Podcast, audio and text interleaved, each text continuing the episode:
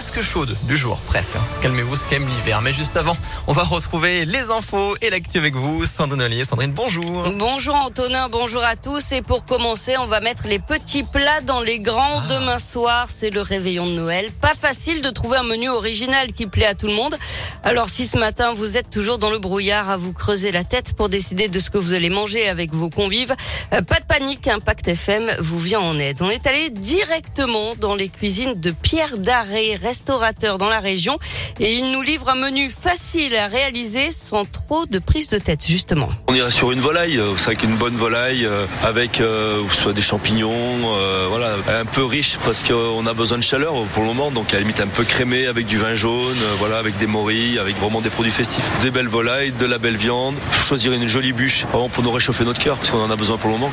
Puis après, je pense que la faute de goût, il faut faire attention, c'est pas boire un liquoreux avec du foie gras. Voilà, si je peux me donner un conseil, aller plutôt sur un Saint-Joseph blanc, sur des choses beaucoup plus fleuries, beaucoup plus, euh, on va dire, euh, fruitées en bouche.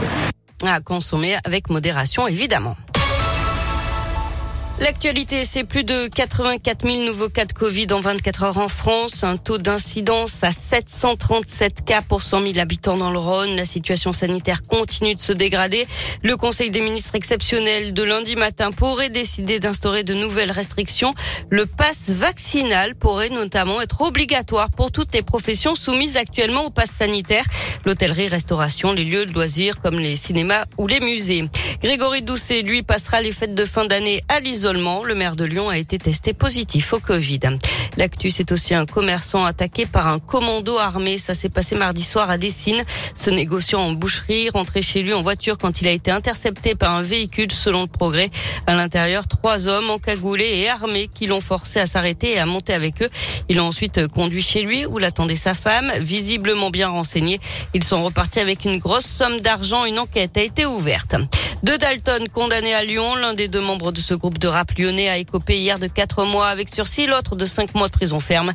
Ces deux jeunes de 18 et 23 ans étaient soupçonnés d'être les auteurs de tirs de mortier sur la police fin novembre dans le quartier de la Guillotière à l'occasion du tournage d'une émission de télévision. Un épisode de pollution en cours dans la métropole de Lyon, le Rhône et le Nord-Isère. La préfecture d'Auvergne-Rhône-Alpes déclenche le niveau information recommandation pour cette pollution atmosphérique. Aucune mesure contraignante à ce stade de simple recommandation de prudence pour les personnes dites vulnérables.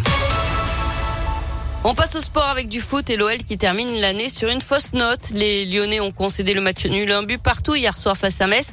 Attention au classement, l'OL n'a plus que 8 points d'avance sur le premier relégable. Le PSG termine l'année en tête du championnat, suivi de Nice et Marseille. Euh, Saint-Etienne est lanterne rouge après une nouvelle défaite 1 à 0 face à Nantes hier. Du basket de l'Euroleague, Lasvel reçoit le Fenerbahçe. Coup d'envoi à 21h ce soir. Et puis on termine avec une info qui, on peut rêver, donnera peut-être envie à notre patron de faire de même. En Espagne, un chef d'entreprise a décidé de jouer au Papa Noël. Il a offert une prime de Noël exceptionnelle à ses salariés. Un million d'euros à Ah oui. partager, rien que ça. Autant dire que ces dizaines d'employés ont été ravis de quoi passer de bonnes fêtes de fin d'année.